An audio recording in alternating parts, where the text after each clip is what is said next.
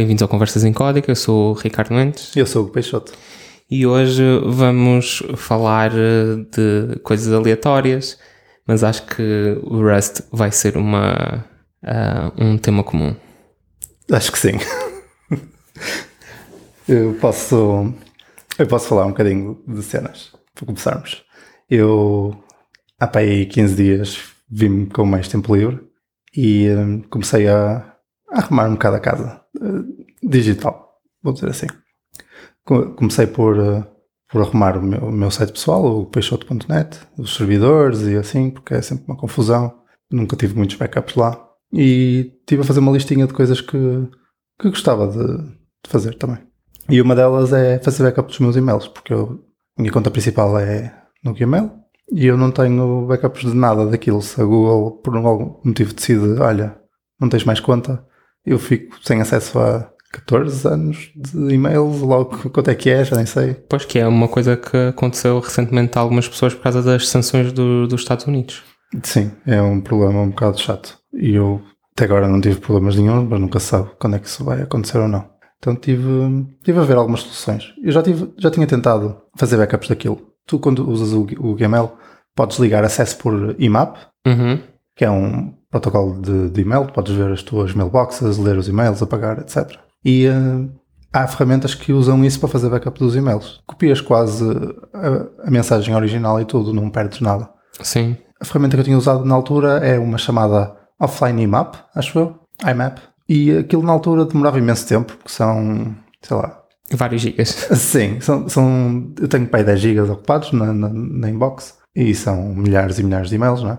E eu nunca tinha conseguido fazer um backup completo. Estive a rever isso e lembrei-me, olha, o que, é que será que há em Rust? Será que há alguma ferramenta para isso? E encontrei uma biblioteca de, de IMAP e pensei, vou, escrever eu qualquer coisa aqui para, para desarrascar. E fiz um, um scriptito que varra as mensagens todas da, da minha mailbox e saca isso tudo. E depois mete-me as mensagens no disco, tipo uma mensagem por, por fecheiro. Ou seja, todos os e-mails que eu recebi têm um fecheiro no disco. E agora tenho 150 mil fecheiros no meu computador respondendo aos e-mails. Pois eu, eu nunca fiz backup. O mais perto que eu cheguei uh, foi no na aplicação do macOS, o Mail, que aquilo sincroniza e podes fazer uh, backup para, pronto, para não ter que estar sempre online para ver as mensagens todas uhum. e, e, podes definir um, um, um plafonzinho, senão lá vai o disco inteiro pois. em mensagens e aquilo nunca mais acaba.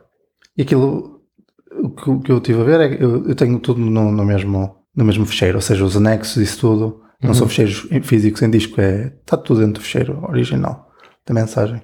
Depois há umas, umas crates que te permitem fazer parse a esse conteúdo e extrair alguns dados. Eu tive, só por, para experimentar, tive sacar a data em que recebi o e-mail para fazer uma espécie de um, um histograma. Uhum. Para ver, olha, uh, neste ano recebi muitos e-mails, neste ano recebi poucos e-mails, por aí fora. E bati-me logo, bati logo em um monte de problemas porque nem todos os as pessoas que mandaram e-mails usavam o formato certo de e-mail. Uhum formato certo da data. O protocolo de, de email é muito parecido ao HTTP. Tens uma secção inicial com cabeçalhos, depois uma linha em branco e o body. E depois no body podes ter as várias partes, tipo os anexos e assim, bem tudo no, lá para dentro. Uhum. E os headers é, é como em HTTP, tens o nome do header, dois pontos e o valor. Um cabeçalho standard é o date. E depois tens um formato que tens de seguir para pôr a data no cabeçalho. E é aquele formato ISO 8000 e tal? Ou...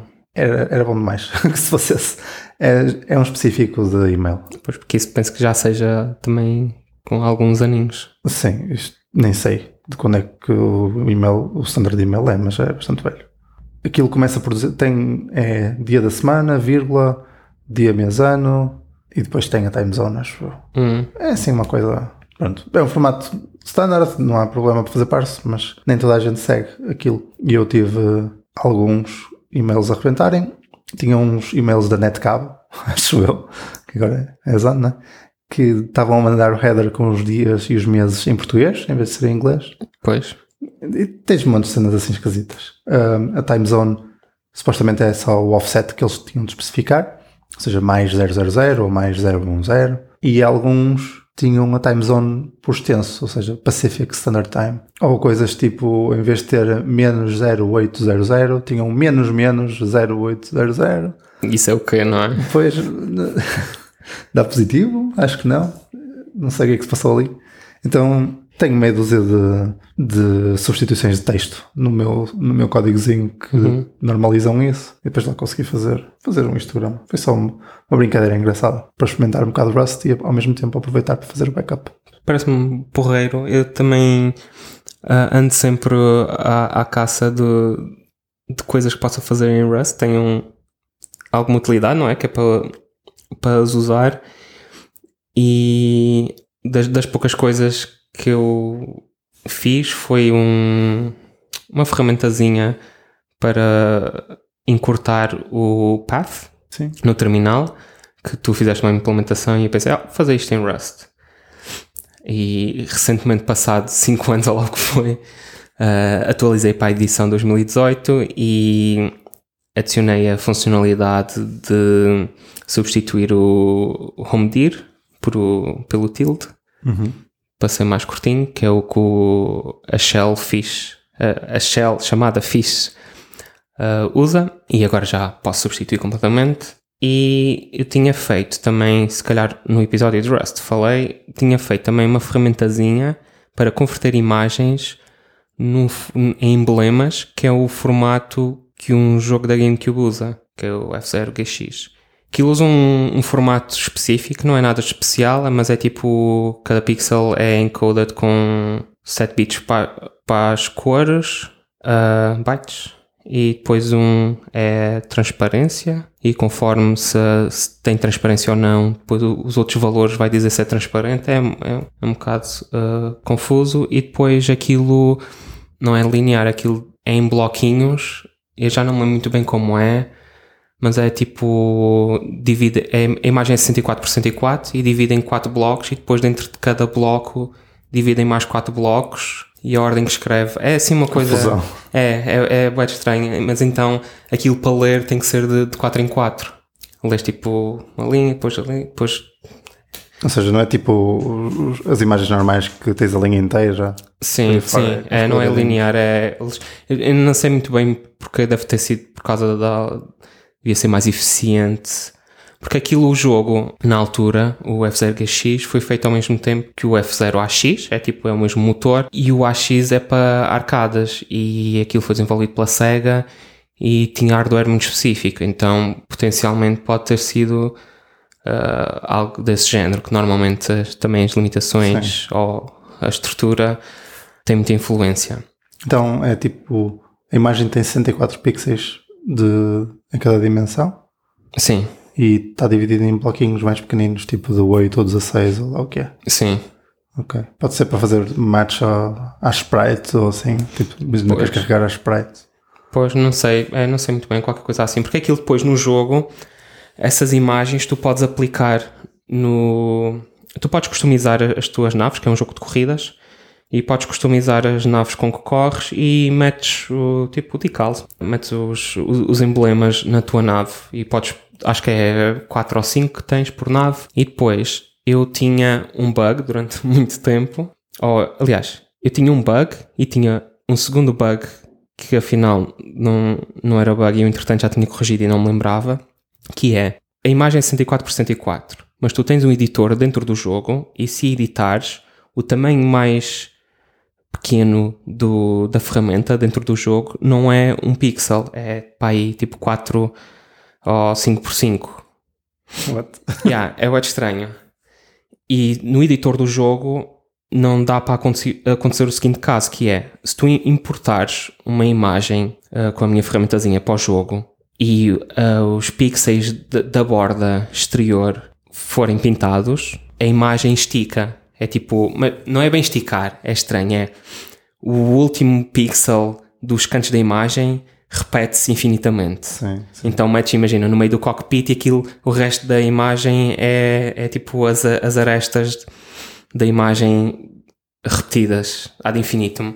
Então eu tinha que tirar. Só que lá está, não é tipo iterar Pois. linearmente e apagar. É, tem que ser, enquanto eu vou fazendo partes às cores para, lá para os, para os 7 bytes, tem que tipo, ok, este é um do canto, deixa-me deixa meter, meter tudo a zeros.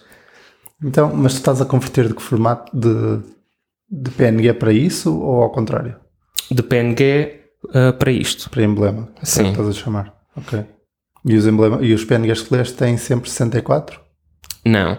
Ahm, eu decidi. Aqui lá há implementações por outros membros da, da comunidade do F0, que eu ajudo a gerir o site onde as pessoas metem os recordes, que é o F0 Central, e tinha uma implementação em Python e outra em Processing.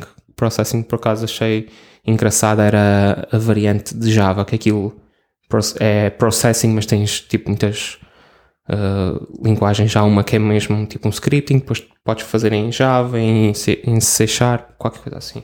Mas eu decidi, tu mandas-me uma, uh, uma imagem para o programa e ele simplesmente corta 64 por 104, tipo do primeiro cantinho. Ah, ok. E depois tiras a bordinha, não é?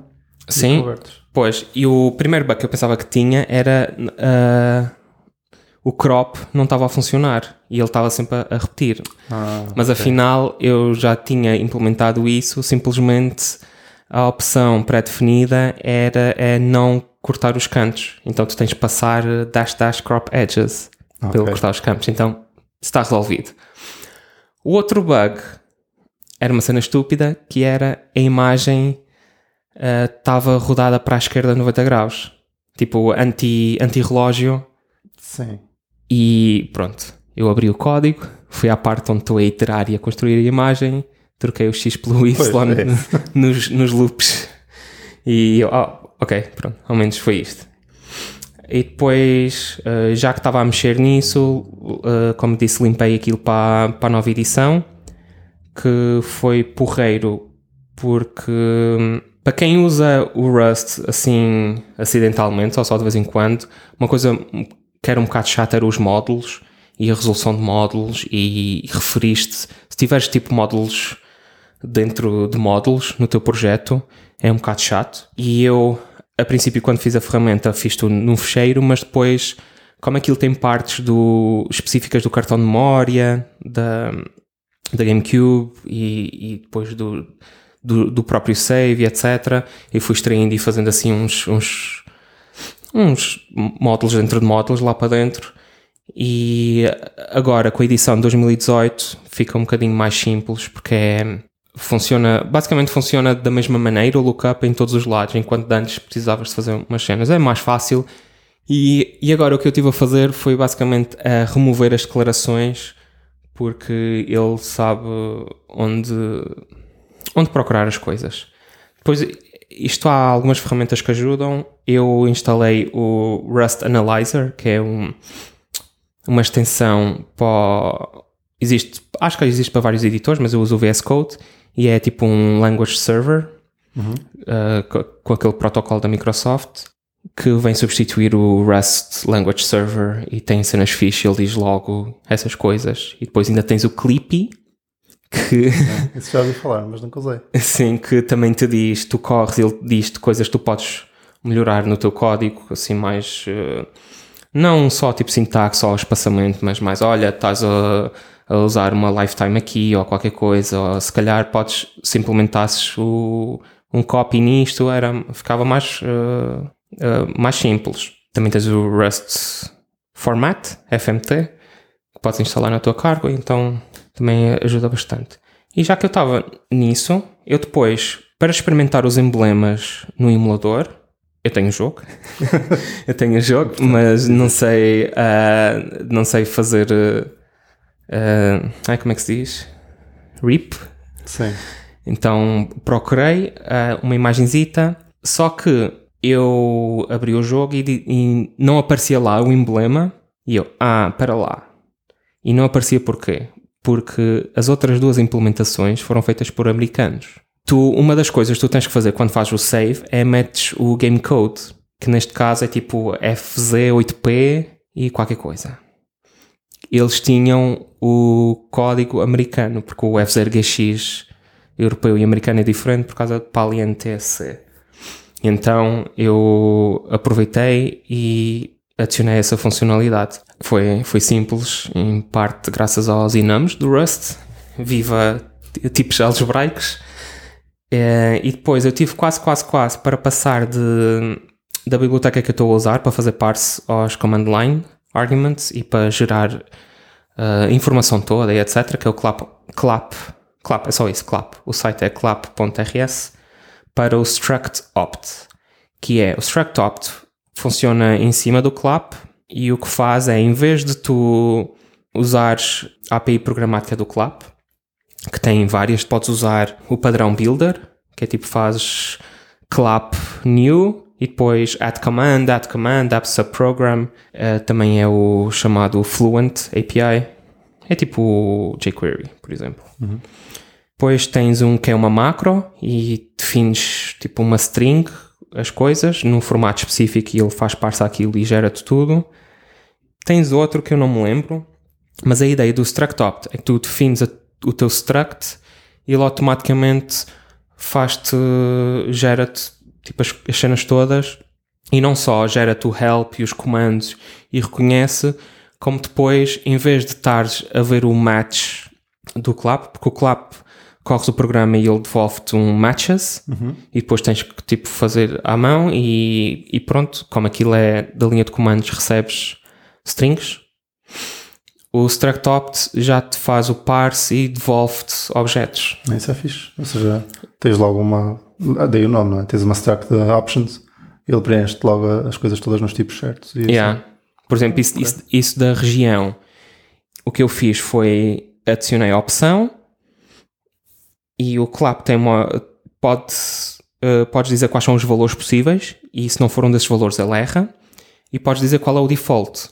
Então, eu, pronto, eu disse que era a string uh, EU, ou já na PAL, a string PAL, uh, e depois converto lá dentro para um enum. O structop devolveria-me o, o enum. Mas eu depois usei para outra ferramenta que eu fiz, como eu disse, eu tento arranjar uh, qualquer desculpa para usar o, o Rust, que é uma ferramenta que deriva do meu uso de projetos Node que eu nunca sei se está a usar Yarn ou NPM. Parece uma coisa parva, mas eh, se fizeres, por exemplo, Yarn Run, um comando qualquer num projeto que esteja a usar NPM, não é garantido que funcione. E, e adicionar pacotes assim é, é uma chatice. Então eu comecei a fazer uma, uma mini aplicação que eu chamei Nian, em honra do Nian Cat, que a única coisa que faz é manda para um ou para o outro conforme o que o projeto usar a minha ideia era depois evoluir aquilo mais um bocadinho, mas eu acho que o próximo passo, porque de momento eu só tenho o install, que é tipo se eu chamo, se escrevo só Nyan, aquilo tenta correr o install do yarn ou do npm, que é como o yarn funciona. Uh, yarn install também funciona, e depois tenho o yarn run que pega no resto dos argumentos e, e passa. Porque, uh, por exemplo, mesmo os, os default, que é o test test, start, que normalmente os programas também definem, e mais. Há, tipo, há mais um ou outro que tu podes chamar diretamente, por exemplo, npm start, mas eu gosto sempre de pôr o run, que é para, para desambiguar e, e ter a certeza que funciona, porque havia uma altura que isso nem sequer funcionava direito. Então eu acho que o próximo passo será implementar a interface de ambos num struct ou assim, que é para ler direito estou assim um bocadinho menos entusiasmado porque de momento já faz quase tudo o que eu quero. Só tenho que melhorar ali uma partezinha uh, da interface e tipo faz 90% do que eu quero, por isso não sei. Já é bom que chegue para, para o teu é. caso de uso principal, não é? Já é está isso. Bom. É, a única outra coisa que eu talvez quisesse seria, por exemplo, o Upgrade Interactive do Yarn, que eu acho espetacular só que não existe propriamente uma alternativa no NPM. Pois. Há um pacote que podes instalar e blá blá, mas. Hum, é isso, como as ferramentas são diferentes, nunca vais ter uma. Pois, um, e, de um para um. É, e principalmente tem semânticas diferentes na maneira como funcionam, principalmente as dependências transitivas. Sim. Que o NPM faz logo a tudo e o Yarn não, apesar de ser determinístico, é assim, mas, mas diferenças filosóficas que manifestam-se felizmente agora o NPM melhorou bastante nos últimos anos, que tira tipo alguns casos de uso para o Yarn e curiosamente também vai ter work, workspaces. Eu ainda não vi como é que vão funcionar, até porque mesmo no Yarn eu, os workspaces que eu uso é mais programas, uh, projetos que já existem no open source e, e eu dou uma chega por isso. Curiosamente, no, noutro coisa de Rust, noutro, noutro, noutra coisa de Rust que eu estou a tentar fazer, uh, só para experimentar, estou a usar workspaces, mas aquilo é, não podia ser mais simples. Tens um cargo lock na raiz do projeto, que é para garantir que os subprojetos usam todas as mesmas dependências, mas depois é, é só criar uma pastinha e dentro do cargo.toml, que é o, o, o fecheiro, o manifesto do, do pacote de Rust, diz workspace e qual é a pasta onde está. E pronto. Okay. E depois dentro dessa pasta é um, é um projeto normal. Eu acho que nunca, nunca vi isso, só quando mostraste. Ainda não vi nenhum projeto a usar, a tirar vantagem disso. Tu no, no, no, no Nian, como é que estás a fazer para detectar se é NPM ou Yarn? Eu, uh, por acaso, isso é uma das coisas que eu queria dar lá um toquezinho. Eu estou a, a, procurar um package lock, ou um uh, é packagelock.json ou um yarn.lock. E conforme o que está, escolho. O, a melhoria que eu queria fazer era, se não encontrar nenhum nem outro, assumir NPM. Ah, ok. Neste momento estás a fazer o quê? Não, fa não faz nada, é, não, não foi encontrar nada. Ok, engraçado. Eu, a, a, próxima cena que queria fazer de, de Rust, provavelmente é. Tenho. Tive a editar um, um episódio do podcast há, há uns dias atrás e decidi fazê-lo da maneira mais parva possível. Que é, em vez de estar a usar um software tipo Audacity ou Ardour ou assim, uhum. o que eu comecei a fazer foi editar mais ou menos à mão ou seja, nós temos os ficheiros Wave e um ficheiro Wave não é nada mais do que ter um cabeçalho que tem meia dúzia de metadados e depois uma stream PCM. Tens X samples, não é? Uhum. E cada sample tem N bits e tens no cabeçalho a dizer qual é a frequência, ou seja, quantas samples é que equivalem a um segundo e por aí fora. E eu já tinha feito umas ferramentas em, em C para fazer parse a isso e ler de um fecheiro de instruções as edições que quero fazer. Por exemplo, na, na versão original, a única coisa que eu conseguia fazer era dizer que, que, que, intervalos de tempo é que eu queria cortar. Ou seja, fazia edit e passava-lhe um, dois. Ele cortava os segundos do um ao dois. Uhum. Ou seja, era uma coisa muito simples, que é varrear, pegava no cabeçalho, copiava para o output e depois ia varrendo as samples. Quando batesse no, num segundo que era para cortar, dropava a sample, não imprimia, não é? Uhum. E estava a fazer isso. Agora, nesta, quando eu estive a editar esta semana, tive a melhorar um bocadinho isso, porque além de cortar silêncios ou coisas que não, que não me interessam, eu queria também poder escolher qual era o canal que estava ativo, porque é uma stream uh, com dois canais, não é? Uma para uhum. cada pessoa que está a falar. E eu queria cortar, dizer, olha, neste, neste intervalo de tempo só a pessoa X é que está a falar, portanto eu vou fazer mute aos outros canais todos. Então estive a melhorar um bocado e a fazer uma lista de instruções um bocado mais. Mas a sério. Pronto, tenho isso tudo feito em C, porque era o que já, estava, já tinha começado e é ok. Mas estava a pensar se calhar converter isso para, para Rust.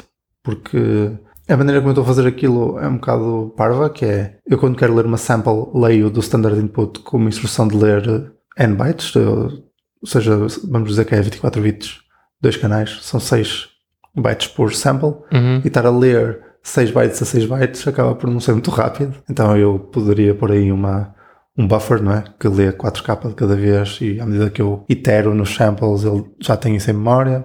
Ou quando eu estou a ler as instruções, neste momento eu estou a lê-las do, do, do command line argument. Ou seja, tu dizes edit e depois tens 50 mil palavras à frente. Uhum. Que neste momento eu ponho num fecheiro, mas com abaixo depois meto no, nos arguments. E eu vou chegar a uma altura em que vou estar a editar um fecheiro que se tiver mais de 8000 lá quanto é que é instruções, aquilo não deixa. E eu ainda não bati nesse número, mas era fixe eu passar só um file name e a ler do file name. Mas estar a ler palavras de um fecheiro em C, tendo em conta que pode ser dinâmico e não sei o que, eu pensei, hum, deixa lá. E em Rust acho que era um bocado mais fácil, porque já tenho bibliotecas que posso usar, ao contrário de C, que não é propriamente fácil de fazer essa gestão. E é menos uh, macacada que eu tenho que fazer com memória e assim. É, é mais simples. Então talvez venha a converter esse para Rust, que é capaz de ficar mais fácil. Acho que fazes bem.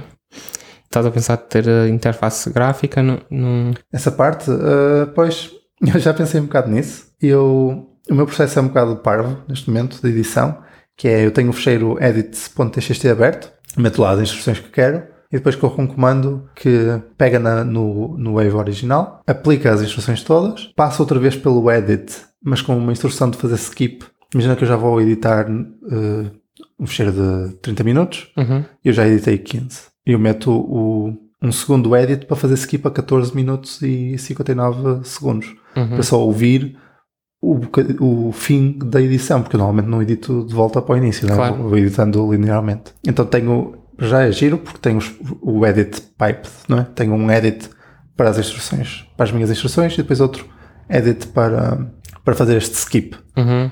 E passo isso para o. Converto para o AV, tudo com pipes, não é? Ler da std in e escrever para std out Uhum. converto para o Wave e, Wave e depois passo-lhe para o FF Play, que me toca aquilo. Então eu gravo, corro o comando, ele começa-me a tocar o som, eu vejo como é que está, Ctrl C, volto a editar o fecheiro e etc. E Para, para o pessoal do Linux tens que recompilar o kernel sempre que editas. é isso, mais ou menos isso. E não é muito lento, mas à medida que vais avançando no tempo, seja, quando estás a editar os primeiros segundos é super rápido. Mas quando já vais editar eh, passado 30 minutos, já demora um segundo ou dois a arrancar. Pois, faz sentido.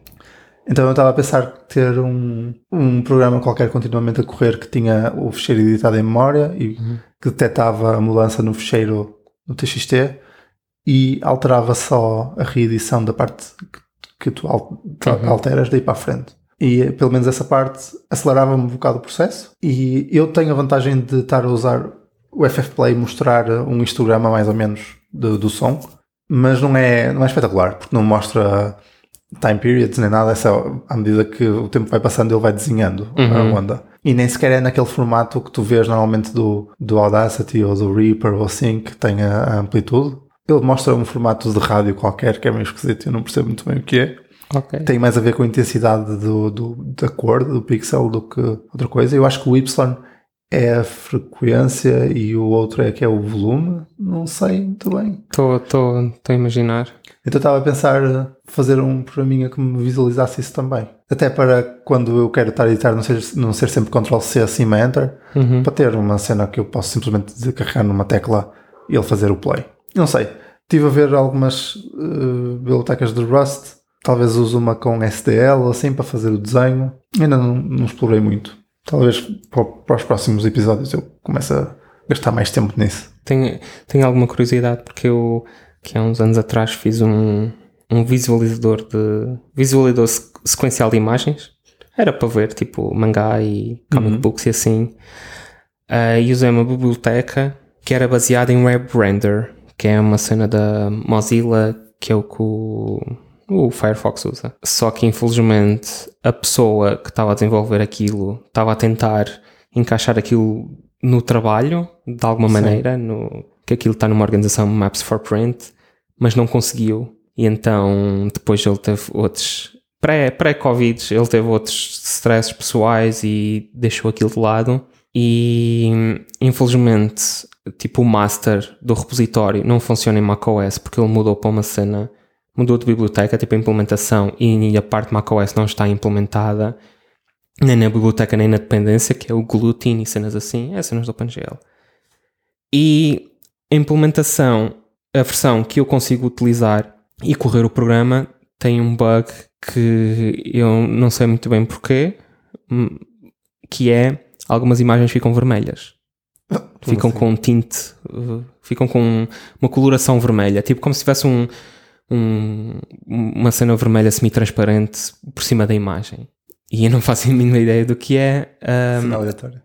a, a pessoa acha que é alguma coisa de tipo as imagens podem não ser muito bem formadas ou a cena que lê uh, os fecheiros de imagem tem um bug qualquer e então é tipo faz flip ali a um bit e em vez de branco fica vermelho. Então pronto. É um bocado, é um bocado estranho. Estou a ver tipo mangá que é preto e branco que de repente tipo tudo Sangue. vermelho e eu, ah, ok. Está tudo bem. E, e pronto, É, o Rust tem algumas iniciativas, tem uma de aplicações de linha de comandos, só que eu fui ver o, o livro, tipo fui ver o site e, e ver o, o livro, o manual, e está muito incompleto, infelizmente, porque o que eu queria, uh, tipo, se for um, uma aplicação, lê umas flags, uns inputs e gera qualquer coisa, é, é bastante simples e o Clap é espetacular. Mas se eu quiser um, uma aplicação interativa, já é um bocadinho mais difícil. E eu não sei muito bem como implementar. E gostaria de usar Rust em, vez de, do Oakleaf, que é uma, uma framework para cenas, para aplicações do terminal, só que é em Node e prefiro não estar a usar isso. E também tem uma para Are We GUI Yet, que é para GUIs, Graphical User Interfaces, mas também aquilo está um bocado pelas horas da morte. Pois, eu estive a ver uma de áudio, que também era, We Audio Yet, mas o site nem sequer funciona e não sei se aquilo tem muitos updates. Também explorei um bocado isso antes de começar a fazer, a, a refazer as coisas todas de raiz, mas não vi assim nada de, não sei, nem tinha site, fiquei um bocado pé atrás. Achei estranho. Pois, é isso. É, eu gosto imenso da linguagem e, e é por isso que tento arranjar sempre desculpas para usar, mas há ainda algumas áreas assim um bocadinho. Claro que há outras que eu não pego, mas que as pessoas andam a apostar fortemente, tipo os sistemas embebidos e o Rust AVR, que é também essas cenas embebidas e para microcontroladores e etc. O pessoal gosta bastante. Eu e... só uso para brincar, normalmente. Pois, é isso. Mesmo, por exemplo, para um web server, dá para fazer, mas é. Pois, ainda não, não me meti por aí. Já, já li algumas, alguns posts assim sobre isso, mas ainda não, não me aventurei. Mas agora já temos o. Ou vem aí o Async Await, então vai ter uma coisa boa que é as primitivas de Async I.O. Vão, vão estar na, na linguagem, então em princípio as diferentes frameworks vão adotar isso e vai ser um bocadinho mais fácil. Sim. Pelo menos tipo de experimentar umas e outras e, e o tipo de código. Se bem que às vezes nem sequer é essa parte que faz tanta diferença.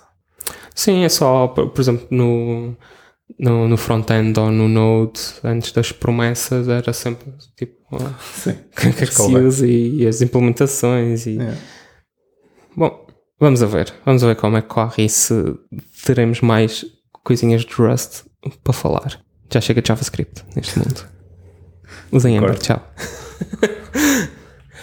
Bom, até à próxima, Hugo. Até à próxima, Ricardo. E obrigado por ouvirem. Tchau, tchau.